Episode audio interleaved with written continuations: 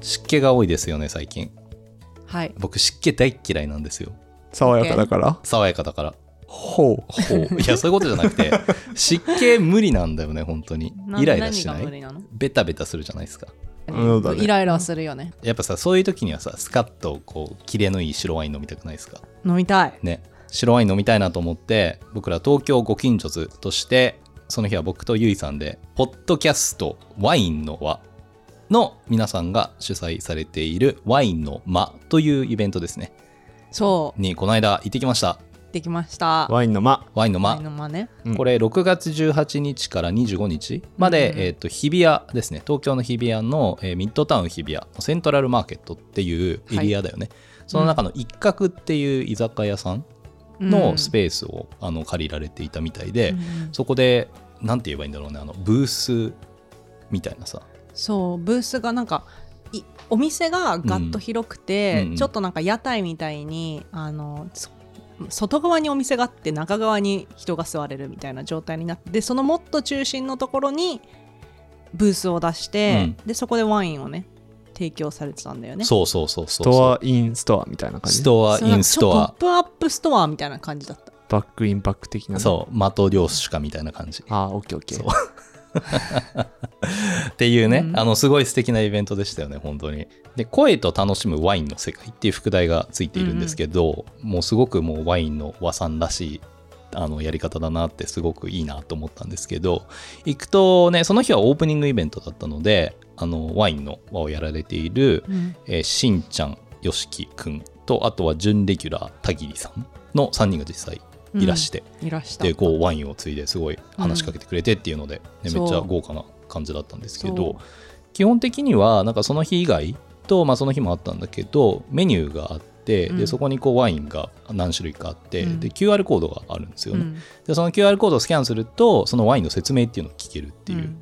ねまさにポッドキャストでいつもやれていることっていうのをそそうの場で行って飲みながら聞けるっていうう。んそれは QR コード読み取ると音声コンテンツみたいなそのうにそうそう、飛あんでの、サイトにつながっへて、ーサイトにこう録音されていて、それいいねめっちゃいいよね、素敵だよね。オーディオガイドみたいなそうオーディオ感ガイじドみでたいなそすういいアイディアだなって思った、ねね長期間ねそうやっなてんるでだすけどよ。そでもすごい良かったのがなんかあのなんていうのそういう場に行くとさ、うんなんかこう知り合い同士ではみたいになっちゃったりしそうじゃん。うんなんだけどそのお二人のこうなんだろう社交性みたいなところが めっちゃうまいなと思っててなんかいろんな人を取り込んでいろいろ紹介して、なんかこう本当になんか輪が広がっているく感じワインを中心に輪が広がっている感がすごい実感できてなんかこうワインを提供するイベントっていうだけじゃなくってちゃんとポッドキャストのコンセプトにすごい合ってるなって思ってなんかそれがなんかああいうイベントができたらなんか楽しそうだなう。いってや、思本った当よね。すごいよね。来てた人みんなそう楽しそうだった楽ししそうださ。ったよね。しかも感動したのがさ、こう、ワイングラス持ってるじゃないですか。で、その場に来てる人って別に全然知り合いもほとんどいなかったんだけど、うんやっぱ近くにいると、その場のノリそうでそうそう乾杯みたいな感じで乾杯みたいになるのよ乾杯して話しかけられるっていう、ねよかったよね。まさにワインの輪ですよ、あれは。あのちその後ねあの僕そのイベント自体は残念ながら行けなかったんですけどその後傭兵ゆいと会ったんですけうど、ん二2人ともあのふにゃふにゃしてました楽しそうで結構酔っ払ったよねで。も僕はね、割とまともだったと思うんですけまともどだったら、僕ね、ふにゃふにゃしてなかったですよ。結構忙しかったからね、あのああ後。そうなんだ ねね、まあゆいさんはふにゃふにゃしてそたう、ゆいさんは、もうなんかね、もう結構酔っちゃったみたいな感じで、結構でも酔っ払ったよね。さうんゆいさんやばかったね。なん3か杯ぐらい飲んで、もう酔っちゃっ払っちゃったみ4た杯いぐならい感飲じんで。だ。4杯ぐらイい。ベントの模様をね伝えてくれようとしてるんだけど、 多少酔ってるから何言ってるか分かんないのだから今日やっとちゃんと理解できましためっちゃめっちゃちゃんと言ったやん。でもなんか行った時に、はいあの着きましたって言って、で普通だったらなんかワインのこの真ん中のブースに行って「あこあのこんにちは」とか言って「なんかワインください」とか言ってちょっとこう頃合いが温まってきた らなんか自己紹介とかしながら「いや実はポッドキャストもやってまして」みたいな「ポあのウィえっとポッドキャストウィークエンドにも行きまして」って言うじゃん。それはゆいのコミュニケーションスタイルスタイル。はいはいそう洋平さんと入っていきました。うん そしたら、ワインくださいっていう前に、あ僕たちご東京ご近所っていう、ポッドキャストやってましてって気持ちがね、ちょっと緊張しちゃって気持ちがすそごうい緊張して気たよ持ちがねねそうなんかそう緊張しててなんか硬かったのねそれで最初の第一声がそれだったからもうなんか思わず吹き出しちゃったようね、ん、すごい吹き出してたね。そうなんですよ。そうまあ、でもそんなのもワインをいただいてから、えっ、と、記憶されて、うん楽しくいろんな人と喋ってきたっていうところでね。よかったね。。よかったですよ、うん本当に。他のね、ポッドキャスターさんとも会えたりして。そうそれも良かったよねそうなんですよ。なんかポッドキャストウィークエンドの時はいっぱい会えたけど、なんかあの時の感覚がまた蘇る感じで例えば、うん会った人で、えーうん文学ラジオ空飛び猫たちっていううんポッドキャストをやっている、二人でやられてるんですけど、大地さんっていう人と会ってですね、あったねそう、あの、ポッドキャストの番組としては、あの、本の、まあ、話をするっていうポッドキャストでね、そうなんですすよ。で、実際、あの、僕、早速、一つちょっと聞いてあみて、あら聞いたどうだったそうなんですよ。聞いてみて、めっちゃ面白そうじゃん、この本って思って、うんうんあの、その日から読み始めましすた。 ごいねあそうなんだすごいね読み始めたというか、あの、オーディブルでちょうどあったので聞いてるんですけど、あの、SF の、話そう、めっちゃ面白い。確かに。なんか SF かすごい本が好きで、でなんかポッドキャストを始めたいきさつみたいなのもねいろいろ話してもらってそうだねなんかすごい面白かったよね、うん。なんかいろんな形でみんながポッドキャストというものになんか向かってくんだなと思ってすごい楽しかったねね、ね、うんね。あと、リスナーの人々もさ、ああみんないたよねそうそうそうそうそそうう。そうなんですなんよか。ワインの和のファンだけど、まあ、他のポッドキャストも聞いてますみたいなね人たちうんうがん結構来てて、でなんかやっぱりそういう人たちってなんかある程度やっぱりコミュニケーション能力高いなってすごい思って、うんなんか初対面で話しかけても結構盛り上がってたよね。そうだね、確かにね。うんね。い全や、然本当素敵なイベントですよねいい感じのイベントだ改めてやっぱりポッドキャスト界隈の人はいい人たちばっかりだっていうことを実感しましねえ優しかたっ。た、ねという感じなんでまたなんか他のイベントとかでも絶対またね合いそうな感じ行きたいよねはしますよね。いやちょっとそういうふうに思ったなんかポッドキャスターの人がやってるイベントに行くとまたそこに違う世界が広がってるなって感じしたから、なんかね足を運ぶのは一個いいなって思いました。思いました、全員で行きましょ東京ご近所図ここは東京にあるとあるアパートの一室月曜日の足音が聞こえてくる頃勝手気ままに集まり出すのはいつものご近所仲間たちさあ今日はどんな話が飛び出すのでしょうアラサーたちのご近所話始まりです東京ご近所図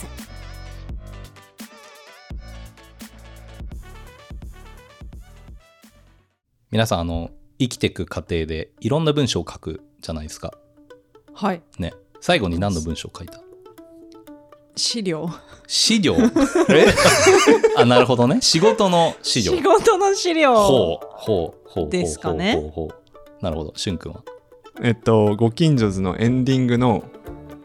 ナレーションほうほうほうほうほう。をテキスト化しました。ほうほうほう。はいなるほすど。ごいなんか理想的な回答だねそれはいや、でも本当にそうだったから、そっか。まあ、あの思い返すと、はいこれまで生きていく中で生きてきた中で、うんいろんなものを書いてるじゃないですか。はい手紙とか、うん年賀状とか、年賀状ね宿題とか作文とかはい日記とかはいラブレターとかラブレター祝辞とか メールとか LINE とか祝辞気になるよねラブレターと祝辞ラブレターと祝ツ辞イートが、あ、ツイート。まあ、いろんなさそのシチュエーションだったりとかいろんなその目的があって文章って書くと思うんですけど、結構さその文章によってやるコミュニケーションって大人になるにつれて変化していく部分もすごくあると思うんですよ。はいっていうことをあの、まあ、たまに思うんですよね。っていうのもさ例えばなんだけど、はいこうメールで書く文章とさ LINE で書く文章とさなんか Twitter やってたらツイートする時の文章ってさなんかその文体とかさスタイルとかさなんか何の記号をつけるとかさうんなんかそういうのって結構変えてたりすること多いじゃないですか多いですかそうだねなんかこう誰に当てて書くのかみたいなところによって違うかもねう、んえゆいさんとかさ あのすごいカジュアルじゃないですか基本的にうん、カジュアルちゃんとな人じゃないですか ちゃんとちゃんとしてるから基本的にカジュアルな人っていうのはいい意味かな。いい意味でいい意味でいい 意味でフレンドリーじゃないですか、あはいそうフレンドリーな人じゃないですかいなんかいいあんまいセレクトですねそう冷たいもう文章とかをさこあーうメールとかで書かないじゃないですかきっとなあでもすっごい意識してるけどねあそうなんだ、うんへー書かないようにへえどういうふうにえーやっぱりこう顔が見えないじゃないですか、うんうんうん紙の上文字の上って、だからそのキャラクターというかニュアンスうん。がやっぱりちゃんと伝わらないなって思うのねはいはいはいはいはい。なんか「はい」っていうのと「はーい」っていうのと「はいびっくりマークびっくりマークびっくりマーク」みたいなやつってさ全然さ受け手のニュアンス違うじゃん、あそうだね同じ了解なのにそうだね、そうだね。なんかそれはなんか3倍ぐらいのテンションで頑張って書こうとはしているなんかへー普段が結構「はい」とか「OK」とかめっちゃシンプルにしてたから、うんなんかそれは良くないんだなってある時思ってそこからはなんかキャラを変えてほう。書いてますよ。ほう。ほはうい、へええ、どういう時に気づいたのその良くないんだなっていうのって。あーなんか結構私なんか黙ってるとちょっと冷たそうって言われるんですよ。へえ。確かにそれはあるなって思ったのねそれは多分メールとかでこうこうこうじゃないですかって結構自分の意見があるタイプだから、うんうんうんうん明確に端的に物事を進めようとすると、えー枕言葉とかもなくなるし絵文字も簡単符も全部なくなっうてん進んでいくじゃない、はいはいはい、はい。文字上ってそうだね。だけどあそれでその後になんか結構絵文字を使って送ってくる人がいてはあ、はあはメッセージあを。はであこの人のメッセージ返ってくるの嬉しいなって思ったのねあ、うん。なんかどんな状況であれうん。うーん、なるほどね。あこういう気持ちなんだとかこういうテンションだからちょっとかななんかちょっと残念って思ってるんだなとかちょっとこれななんか注意っぽく書いてるけどすごい楽しそう楽しそうな感じにしてるからそんなに怒ってないんだなとかいうのがなんかこう行間が読めるようになってあーその。文字上から。だから、あ、こういう風にやんないと、なんか、こう、例えば、なんだろう、チームをリードしていく時とか、誰かとなんか、コミュニケーションを密に図らなきゃいけない時、特にそんなに知らない人と。ってなったら、そういう、なんかこう、表現方法は必要だなと思ってやるようにはなった。なるほど。じゃあ、他の人から実際そういう風な書かれ方っていうのに、こう、あいいなあっての思った露出を受けていいなと思ったそっていうとこねろだったんだ。そうねうん、いいなって思った。なるほどね。面白いですね。そう。あのね、今、この話が面白いなって思ったのが、うん最近ね、新しいことを知ってですね、うんさっきゆうさんも言ってたびっくりマークあるじゃないですか。うんうんびっくりマークの歴史 って知ってびっまくりすマークの歴史知らないよね、どこでそん出なてのきたんだ知らない俺もさ、そんなの考えたことなかったんだけど、うんないよそう、びっくりマークの歴史についてあの知る機会があったんですよ、なんでどのこ間でびっくりマー当クがたり前のようにあるもんだと思ってたそう最初からそうでしょなんだけどかなり面白くてですねへー聞いてほしいんですけれども、えっとねもともとねこれ1400年代に生まれたと言われてるんだってへえ昔からあるじゃんそうルネッサンス時代ですよいわゆるおールネッサンス。ルネッサンスそうしかもそのイタリアの詩人の、えーラッカーポ・アルポ・レイオ・ダ・ウスビサリアっていう長い人だね詩人らしいんですけど長い詩名前人が作ったのそうが発明したと言われていてすごいね。そう。で、これ英語だとさ、エクスクラメーションマークって言うじゃないですか。うんで、エクスクラメーションって叫び声っていう意味なんですよ。はい。その、すごく定義としてね。うん。で、実際このイタリア人の詩人がなんで発明したかというと、その自分が書いてる詩うをん生き生きとこううん叫ぶよううにんこう読まれるべき言う葉んとしてうん読んでもらいたいときに便利だって思って作ったんだって。なんか例えばこういうこと秋が来ましたみたいなことじゃなくて秋が来ましたみたいなそうそうそうそうそうそうそうそうはいはいはいそうあの叫ぶっていういいね。そういいでしょイタリア人っぽいよね。イタリア人 のさ、こう、喋り方ってうさ、んちょっとうまくできないけどさ、なんか、マスカルポーネみ たいなじゃん。だから待ってそこでマスカルポーネが出てくるのを受けるだなからこういう感じでしょ今日はクワトロフォルマッチョだよじゃなくて今日はクワトロフォルマッチョだよぐらい言ってあるっそうてだこオとーでチしェょクワトロフロマー チョだよーじゃない一番最後上がるんじゃないまあまあ声そがだよーそうイエそうですーイみたいねなさそうですねでもそのなんかこう、イントネーションが、抑揚がね言抑揚が言語において非常に重要な言葉じゃん、イタリア語って。うんそういう意味ではなんか出てきた意味がわかる感じがするよね。うんうんうんそうっていうことなのでうんもともとその叫ぶようにっていう意味合いだけしかなかったものなんですよ、うんうんなんだけど現代のそのびっくりマークの使われ方としてはその情熱を示すとかなんかあのテンション上がってるよっていうことを示すだったりとか、あとはその命令口調だったりとかなんかこれをやってくださいみたいなのでえーこれをやってくださいっていう文章でただ丸をつけるかさびっくりマークをつけるかって、うん受け手側の印象としては違うじゃないですかそうだね。あのびっくりマークでこれやってくださいって言われたらねまあ例えば会社の上司とかだったら、うんなんか命令とい怒うらかれさてる感じするよね。そうそうそう緊急性が高いっていうところもあるし、まあ、あと、はいまあ本当に単純にびっくりマークっていう言葉が表す通りびっくりっていうところだったりとかっていうことなので、そういうあの意味合いってもともとなかったんですよって考えると不思議じゃない、ああ、そうか。じゃあ、叫び声だから、そう本当はもしかしたら、これもともとどんな詩だったんだろうね。なんか、春が来た、わーみたいな、わーっていうことだよね。うん叫び声は。多分そうだと思うバンバンバンバンバンバンバンバン駆け抜けろ東京ご近所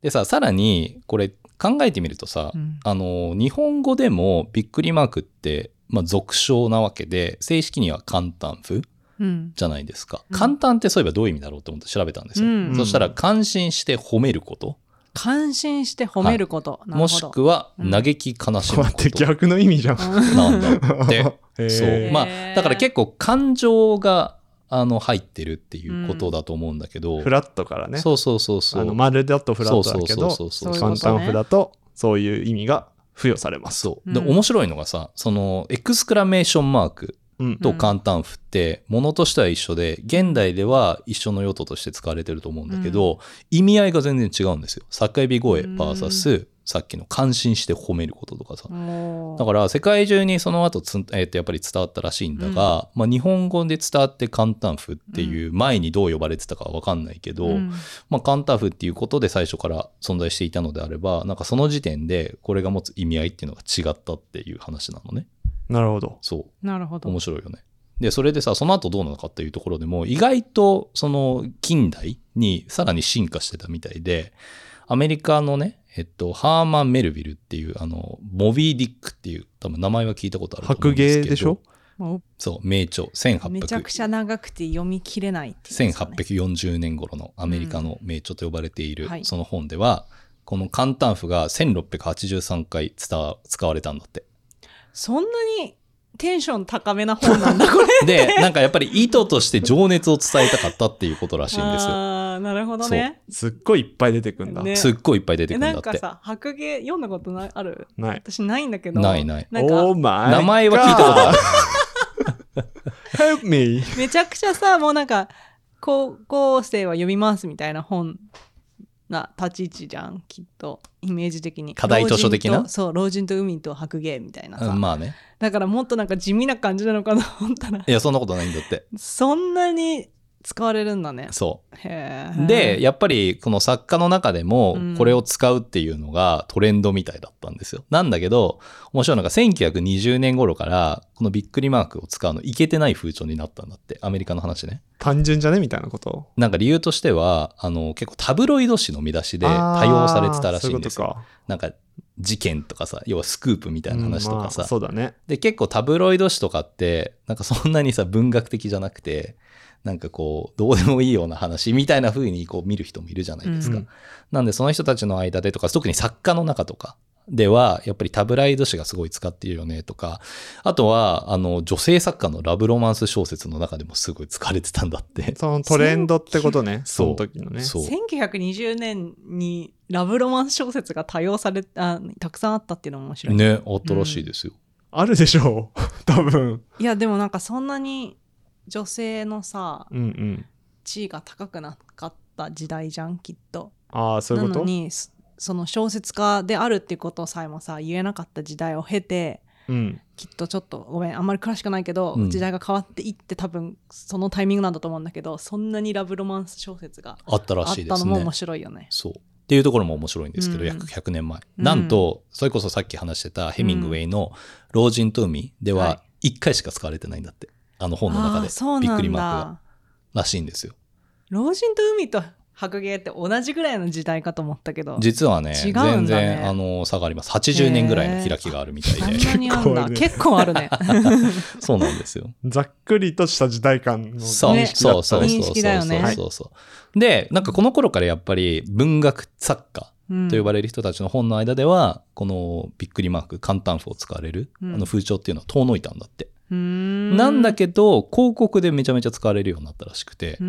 やっぱり理由としてはさこう注目を引きつけられるというか広告ってやっぱり見てる人にさメッセージを伝えるからまあこうなんていうの目を留めてもらうとかじゃあまあきっと元新聞とかそうそうそうそうそう、えっ、とビルボードそうそ看う板とかってことまかあ、な普通にポスタはいーでさ、はい街中に貼ってあるとかさっていうような時代だと思うんですよ。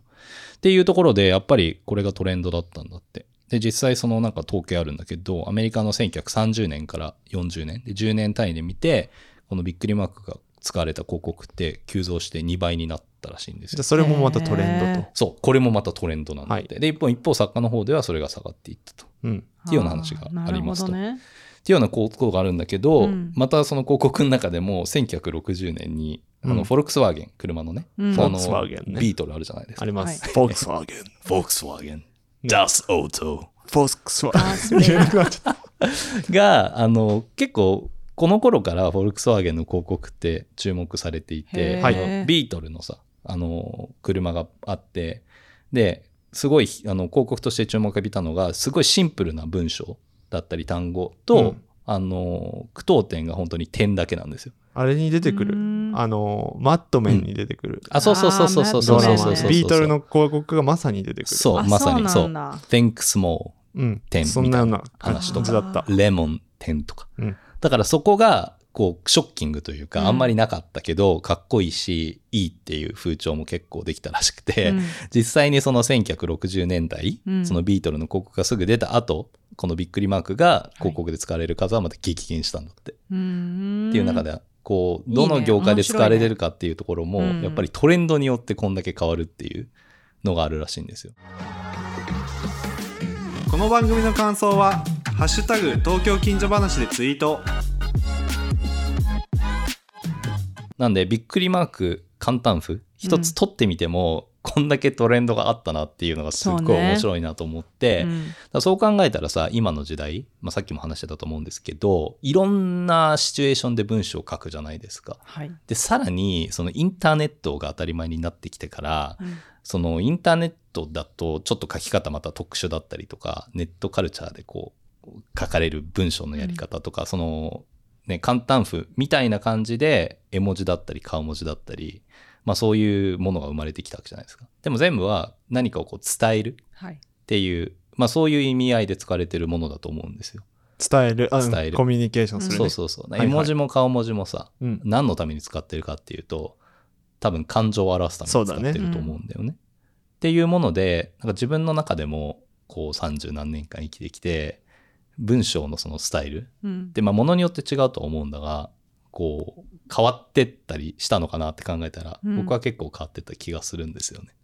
ほうほうほう。わかります感じで変わってたんですか。えなんかね例えばメールの文章1個取っても、うんまあそれこそあの僕が最初にインターネット使い始めた時とかはさ「まあ、かっこ笑い」とかさそういう時代だったわけですよ、うんあと顔文字ね絵文字じゃな顔く文て字ねあ。顔文字までも使うじゃない顔文字はは最近また僕の中でトレンドなんですよあーあなるほどねだからそれこそ顔文字より絵文字が出てきて、うんとか顔文字対応するのちょっとダサいなって思い始あめってたね。一回全くやめた時があるんですようんはいなんだけど、感情をこう表すっていう意味で、これはいいなって思ったものが一個あって、何こでれしょうすごい昔からの友達が、なんか独特で使っててあんま見ないんだけど、あの二重丸の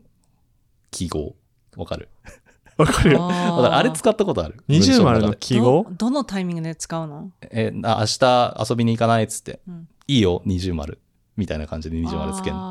あーない。初めて見た。聞いた。あのね、二重丸をね、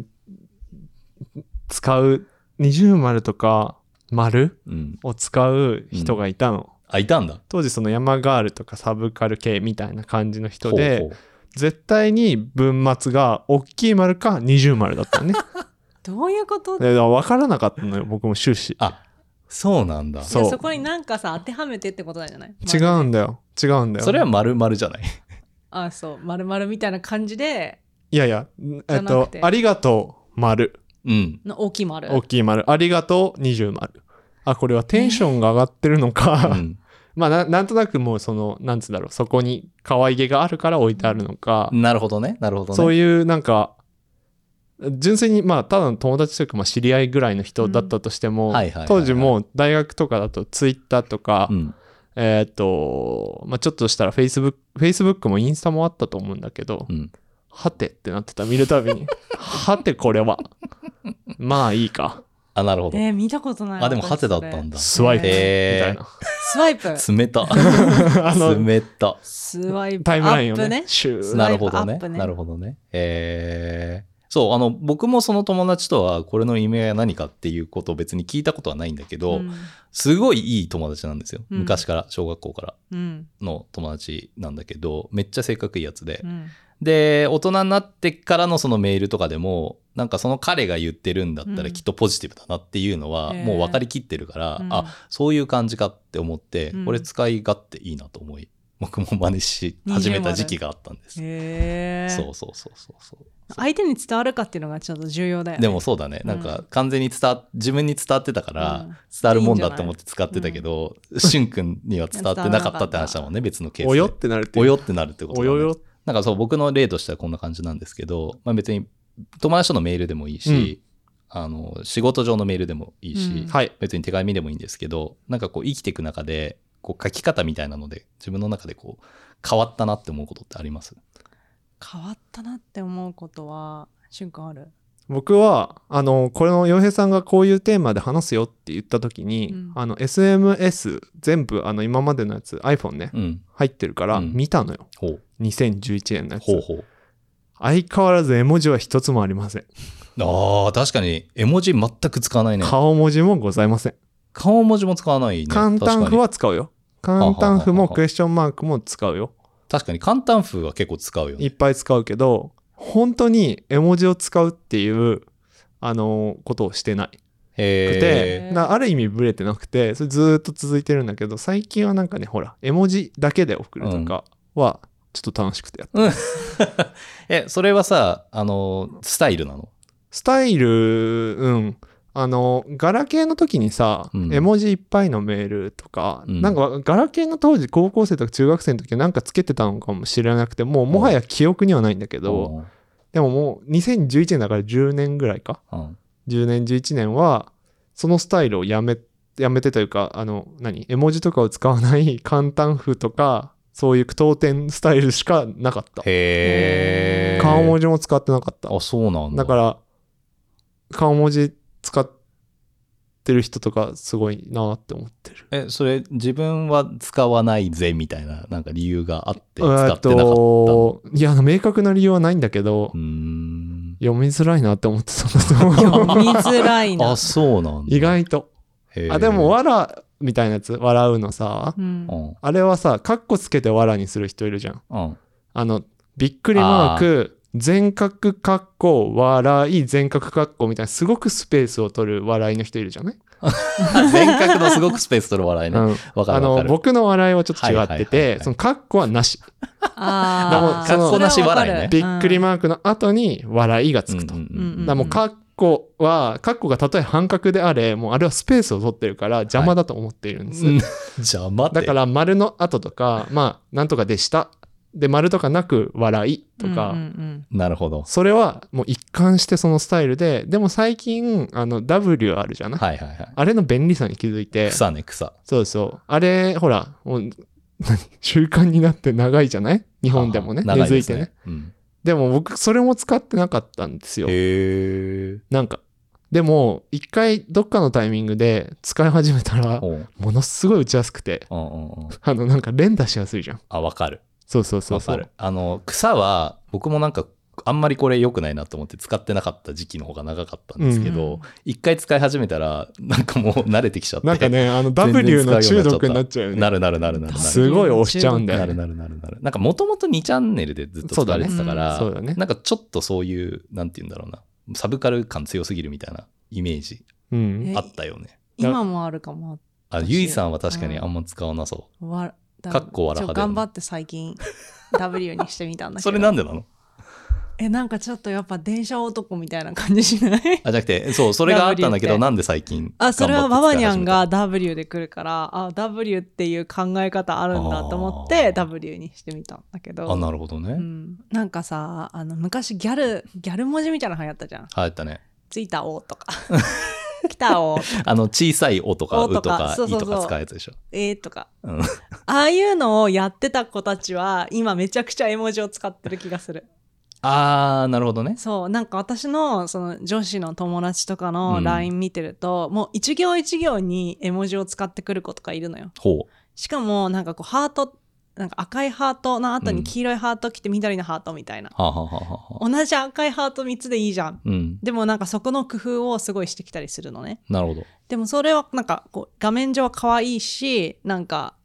ハッピーなオーラがあるからいいなと思うんだけ どこの子たちは昔は「ついたお」って言ってた子たちだからへーそういう流れの変遷はある気がする、ギャル文字の正常進化が絵文字ってこそとう最後なんかしかもなんか絵文字もなんか iPhone の絵文字じゃなくて私今日買ってみたんだけどあのなんていうの iPhone の絵文字じゃない絵文字あるの知ってる iPhone の絵文字じゃない絵文字って変えるの。あの、i モードの時の絵文字じゃないえ違うえわかんないけどここであ、LINE のやつね。あ LINE でこはういやって、はいはい。あ、あるね、あるね。でこれちっちゃいさ絵文字みたいなのあるじゃないあるある。たまに出てくるわ。でこれさどうやって使っていいのか私わからないんだけど、うん。だけどわかんなかったのねあんまり可愛くないなと思ったらそしたら私の友達がこの LINE の絵文字を購入するっていうスタイルを取ってきて、LINE への絵ー文字って買えるんだと思ってへーあー今日も疲れたなもう寝ようかな東京ご近所と聞き忘れてた。聞こ聞こ。番組の感想は「ハッシュタグ東京近所話」でツイートしてくださいであとはさその、まあ、顔文字とか絵文字とか以外の話でも、例えばさその会社で書くメールうんとかって、まあ、僕も社会人十何年やってるんですけど最初の数年とかはなんかビジネスメールはこうあるべしみたいなのをさ、ううんん、やっぱりめっちゃ意識して書いてたんですよ。で例えばだけど簡単符とかは使わないとかはい点々点も使わないとか、うんっていうのがこれがやらなきゃいけないことだってすごく思って当たり前のようにやっていたんだけど、だんだんだんだんなんかその対する相手から普通に「かっこ笑い」とかうん「点々点」とかって来る機会が多くなって、まあ、最近特にそうなんだよねで社外の人とかでも、うでまあその業界とかそういう話もあるとは思うんだが受け取ってみて別に個人的に嫌な気持ちはしなくなったからそうだねそうだしやっぱり感情表現に伝わるつながるんだなと思って、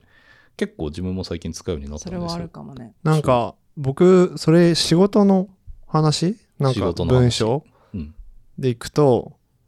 えっ、とその洋平さんスタイルで丁寧にやってて、うんまあ丁寧にやるもんと最初のさ研修とかは教わるじゃんやっぱりあああの丁寧にメール打ってくださいね、うんうんで丁寧に返しましょううんうねんみたいなこと言うじゃんだから丁寧に打ってたのうね、ん丁寧に打っててでえっとまあこれいい意味でなんだけど上司の人にあの一緒に働いてたあのなんか距離が近い人たちにそのメールの打ち方だとインギンブレーだぞって言われたんですへえよ逆にあうるせえと思ったんですけへどーまずまあいい意味だよいい意味でうるせえなどっちだよって思ったんですけど、うんあでもその感じで来るんだったらまあ別にいいのかと思って、うんまあ、カジュアルにどんどんなってって、うん今じゃもうね4文字ぐらいで返したりするそれは逆にオッケーみたいなおオッケーくさくさくさ了みたい解なですびっくりマークとかもうお世話になっておりますとか ない、ああなるほどね、うん、あのカジュアルにいけるやつだったらはいね、はいはいはいあの最低、限のルールとかあるは守るよもちろんあのちゃんとしなきゃいけない時はするけど、うん、もうそれ以外はなるほどねいいんだなと思ってそうだよね、うんいやほんとそう思うわ一言うん、全然いいと思う。なんか、こうメールがさ、あの短時間で続いてるときに、うん毎回お世話になってますって書き合う時もたまにあるじゃないあでするか。あるある最近もうやらなくなったんだけど、お世話になっておりますの応酬ねそうそうそう、王将ちなみに僕は「お」って言ったら「お世話になっております」って出るようにして だからさ、そこの時点でもうあんまり意味がないっていうこあとをどって言ったらさ、どうぞよろしくお願いいたします。そうそうそう出るようにしてそる。この時点でもうあんまり意味がないっていいらうなこいとを証明してるよとこね。うんなんか省略できるものだっていう意識うんというかそうさ、そうその言葉で発するとそのことを思いながら一応言うっていうことじゃないですか。うんだからそうけど自動的に出てくるって本当に定型と割り切ってるかな。っていうことだよね。うんうんでもだんだんそこもさあんまりいらないよねっていう風潮あってそれはそれですごくいいと思うんですよ、うんコミュニケーションの仕方の進化というか、ういんそうだね。うんまあもっとメッセンジャー文化になってきてるし。やそれは本当にそうだよねうん。チャット文化的なうあの、んるかもね、まあ、それはやっぱ業界にもよるんだろうねきっといやそれはある気がすなんるか最近あの区の人とうんやり取りしなきゃいけないことがあって、うんなんか自分の劇団の方ででそしたらもうメールでさやり取りが来るんだけどさもうなんかロボットみたいな感じの文字なのよで、なんかも大う丈夫か言 って。よくな大いと丈思夫うだね。大丈夫だと思う。なんでかっていうと、多分あの、オフィスに一つしかないんだって、その、みんなあー外部に送れる、メールが送れるパソコンが。ーだから全員が見れちゃうから、っっていう話をしてて、あ、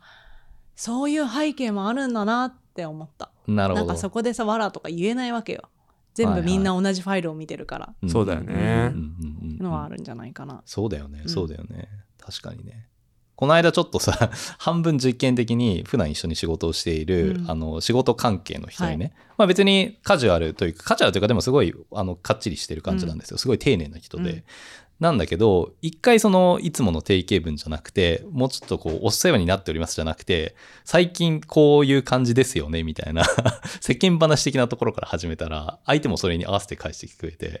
ていうのがあったりしたんで、なんかやっぱりなんて言うんだろうなそういうふうにされるとそういうふうに返していいんだなっていうのはあの人間みんな思ってるんじゃないのかな確とかに。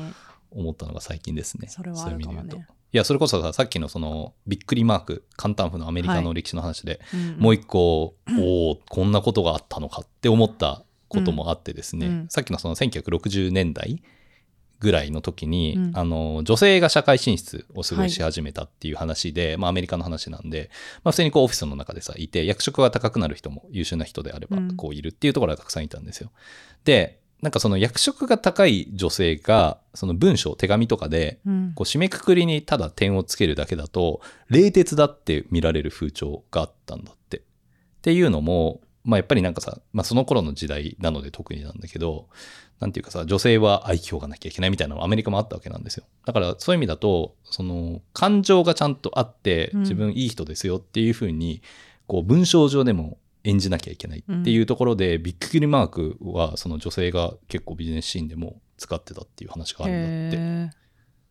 もう今もそうだよねあなんそかう私はやっぱ思うけどこう役職が上がれば上がるほどなんかその本人を知ってるからそんなつもりないんだろうなっていうのはめっちゃわかるんだけどそれはちょっとつめなんかきついなっていう言い方をうんする人が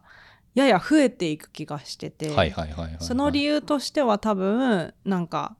何かを促進しなきゃいけないとか、うん何か意見を言ったら男性はもしかしたらなんか意思があるって思われるかもしれないけど女性はなんかそうは思われないうんからそれはなんかかまずは課題としてはそういう先入観があるっていう課題はありつつもその社会で生きてくんだったら柔らかく喋んなきゃいけなくってそういう時はやっぱびっくりマーク とかなんかいかに丸く喋るのかっていうのを多分考えないと、うん今もいけない気はするけどね。なるほどね。うん、まあ、どっちかじゃないそれ。あの、びっくりマークつけるんだったらつけ通し続けるしかあそうなだくねて、うんうんうんつけないんだったら全員、なんだ、多分その意図ってさ、えっと、そのなんか、フラットに接してるってことの表れな気はしてるから、そのうん人によってすごい、例えばじゃあ、まあ、何、上司の人がそういうふうにやってたとしたら、ちょっとうんってなるけど、全員にそれなんだったらそれで OK かなって思うし。まあね、だからその人ぶっをちゃけいかに知ってるかっていうのは結構重要だなとはそ思ううでで自分を